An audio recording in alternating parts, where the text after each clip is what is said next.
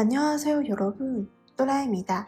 今天我们要学习的语法是“朝内”，用在名词后；“朝内”用在动词或形容词词干后，相当于汉语的在什么之前，有收音或是无收音，都直接接“朝内”或“朝内”。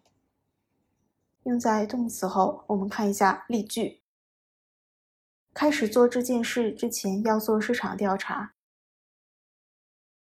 일을 시작하기 전에 시장 조사를 좀 해봐야겠습니다.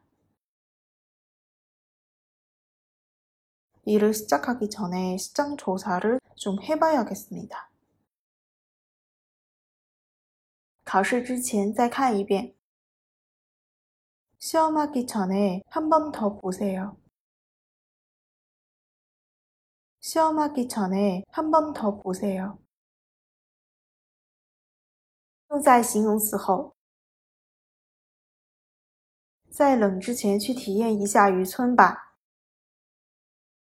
더춥기전에어촌체험하러떠나보자더춥기전에어촌체험하러떠나보자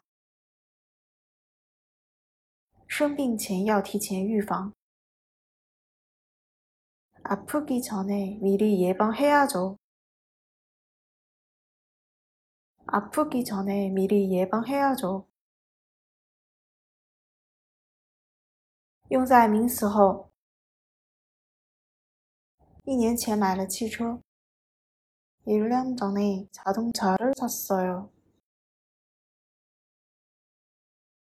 1년 전에 자동차를 샀어요.